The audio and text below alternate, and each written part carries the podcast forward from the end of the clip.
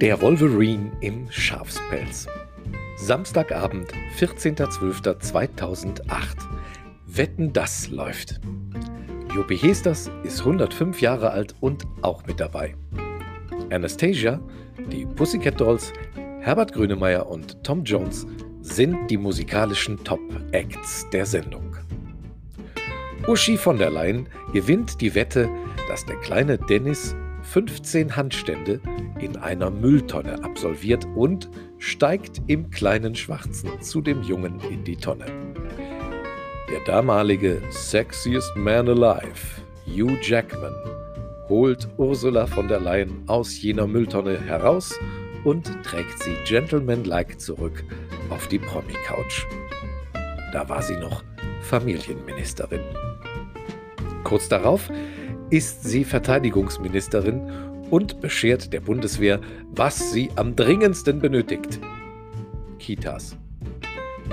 Und das ist nur der Beginn einer beispiellosen Abrüstungskampagne für das sicherste Land der Welt. Soldaten bekommen Gewehre, die im Grunde unbrauchbar sind. Panzer, die hierzulande nicht fahren können, werden eingetauscht gegen Drohnen, die hier nicht fliegen dürfen. Und die Speerspitze unserer Marine ist ein Segelschiff.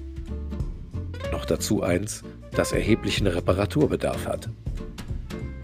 Ein Heer in diesem Zustand gilt international als abschreckend und niemand würde es daher wagen, uns anzugreifen. Die Aufgabe der Bundeswehr ist es spätestens seitdem, den Feind so lange aufzuhalten, bis Militär kommt. Ähnlich muss die Präsidentin der Europäischen Kommission den Kampf gegen Covid-19 aufgenommen haben.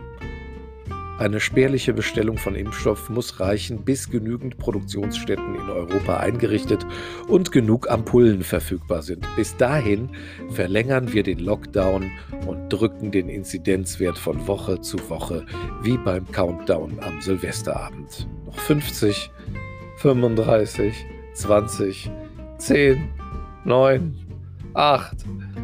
Der 1000-Meter-Lauf wird alle 14 Tage um 100 Meter verlängert und die Athleten werden langsam müde. In den Schaufenstern unserer Einzelhändler werden in der Zwischenzeit die Schilder Kauf lokal mit wasserfesten Eddingstäften in Verkauf mein Lokal umdekoriert. Jemand zaubert eine Bazooka hervor, aber wen wundert's, das Ding schießt nicht. Die Corona-App taugt so viel wie eine Christophorus-Plakette am Armaturenbrett. Glaube versetzt Berge von Menschen unter die Erde.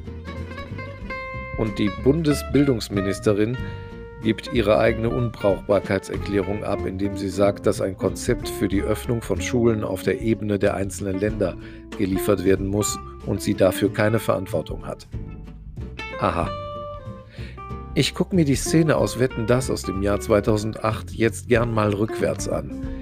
Der Sexiest Man Alive 2008 aus Australien packt sich die Politikerin und mit einem smarten Lächeln trägt er sie zurück zur Mülltonne. In dem Sinne, Homoni Homo est. Der Mensch ist den Menschen ein Wolf. Und macht euch noch eine Mischung.